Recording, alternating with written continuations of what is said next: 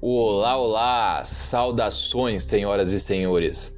Quem vos fala é Dead Jack e espero que esteja tudo bem com cada um de vocês. No vídeo de hoje, iremos conhecer a história mais fascinante da vida de uma mulher chamada Elizabeth Cochran. Ela que, para defender e reforçar suas ideias, viveu 10 dias de inferno na Terra mas vocês vão ver também que esses 10 dias não foram nada comparados com os anos e anos sofridos vividos pelas pessoas que ela conheceu lá. Enfim, como sempre, vamos usar a nossa máquina do tempo e começar toda essa história do início. Vamos voltar para o século XIX, mais especificamente 1864. Nesse ano, nos Estados Unidos, nasceu Elizabeth Cochran, numa época onde mulheres não tinham direito de votar e as que trabalhavam fora de casa recebiam menos que os homens, mesmo trabalhando nos mesmos cargos. E como o seu pai, o pai de Elizabeth, havia falecido antes mesmo dela nascer, as coisas para aquela família ficaram bem difíceis. Todas as crianças da casa precisavam trabalhar para que nenhuma morresse de fome. Mas Elizabeth era inteligente. Ela conseguiu se alfabetizar mesmo nesse cenário de miséria e cresceu se tornando uma mulher de pulso firme e forte senso crítico. As páginas dessa história começam a se virar com Elizabeth já adulta. Certa vez, um jornal local escreveu uma matéria intitulada para que servem as mulheres? Nessa matéria, um certo colunista desse certo jornal reforçava a ideia de que o lugar das mulheres era dentro de casa.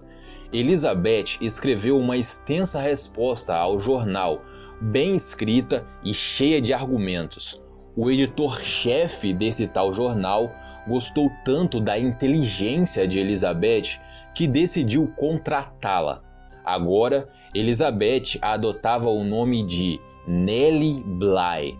Além de focar seus textos nas ideias de todas as pessoas terem direitos iguais, ela também costumava invadir locais como fábricas, por exemplo, para expor as terríveis condições de trabalho não só das mulheres, mas também das crianças e das pessoas pobres em geral. Nossa próxima página virada dessa história acontece em 1880, onde finalmente chegamos na parte mais interessante de tudo. Nellie Bly deixa esse primeiro emprego de jornalista e se muda para Nova York, almejando conseguir melhores frutos para o seu trabalho. Lá, depois de contar sua história para o editor-chefe de um jornal de Nova York, em busca de emprego, ela e o tal editor-chefe acabam fazendo um acordo. Acontece que, em Nova York, existia um hospício chamado Women's Lunatic Asylum, na tradução, Asilo das Mulheres Lunáticas, um hospital feminino de onde vinham muitas histórias de maus tratos, mortes e torturas. Para conseguir o emprego, Nelly teria que dar um jeito de se fingir de louca e ser internada por pelo menos 10 dias lá, até ser resgatada por alguém do jornal. Ela topou, mas acho que nem ela e nem o editor poderiam imaginar tudo que seria descoberto dentro daquele lugar. Logo no primeiro dia, ela descobriu que o hospício abrigava mais do que o dobro de pessoas do que era capaz não haviam colchões para todo mundo e algumas pessoas tinham que dormir no chão. E também não havia comida para todo mundo. Falando em comida, tudo era o mais barato possível. Sendo assim, o café da manhã era pão velho e o almoço era feito com carne quase podre, além de outros ingredientes quase apodrecendo também. Além disso, o lugar também não tinha um saneamento básico regular. Tudo era feito com água suja. Mas isso nem era o pior. Vários e vários pontos do hospício fediam a esgoto, o que acabava também trazendo para o lugar vários e vários ratos, uma verdadeira infestação. Os banhos de todas as pacientes eram coletivos, onde todas eram obrigadas a ficar nuas e recebiam baldes de água fria pelo corpo. Mesmo as que não tinham nenhum tipo de problema mental, e sim, existiam mulheres lá sem nenhum tipo de problema ou doença.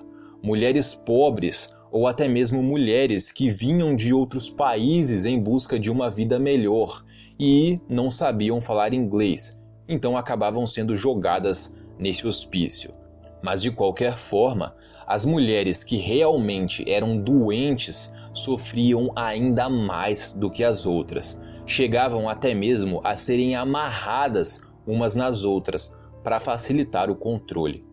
Mas eu acho que o pior de tudo isso eram os abusos sexuais que também foram presenciados por Nelly. Nelly passou 10 dias nesse lugar, mas eu acho que se juntarmos todos os elementos que eu citei, não é difícil deduzir que uma pessoa com a mente sã ficaria louca vivendo no lugar por alguns poucos meses era o caso também de algumas mulheres lá dentro. Por fim, os dez dias se passaram e um advogado foi buscar a mulher no hospício como combinado.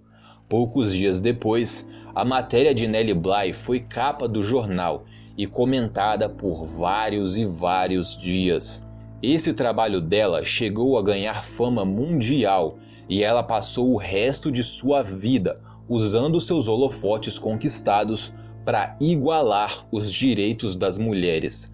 Mas, talvez, até de maneira não proposital, essa infiltração de Nelly no hospício feminino significou muito mais do que isso. Nessa época, a psicologia e a psiquiatria ainda eram ciências muito novas. Hoje em dia, eu acho que toda mulher tem total capacidade para viver uma vida independente e sem dever nem mesmo satisfação para ninguém, pelo menos no nosso e em alguns outros países. E hospitais psiquiátricos hoje em dia são inspecionados não só pelo governo, mas também pelos próprios familiares dos pacientes. Mas na época de Nelly, nada era assim. Como eu disse, mulheres recebiam menos e não tinham vários direitos simples, não podiam nem mesmo votar.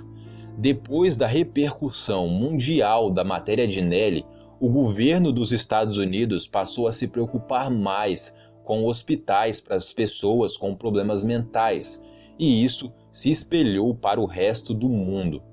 Nelly morreu aos 57 anos de idade, mas dois anos antes de sua morte, ela provavelmente teve uma das maiores alegrias de sua vida. Foi aprovado nos Estados Unidos o direito para as mulheres votarem. Esse vídeo é uma homenagem não só para Nelly, mas para todas as pessoas que lutaram e lutam por direitos iguais. Afinal, não importa nosso sexo, nossa opção sexual, nossa cor de pele, nossa situação financeira ou qualquer outra coisa. Somos todos seres humanos e ponto final. Valeu, galera. Espero que tenham gostado do vídeo. Espero ver vocês aqui no próximo. Até lá. Valeu. Fui.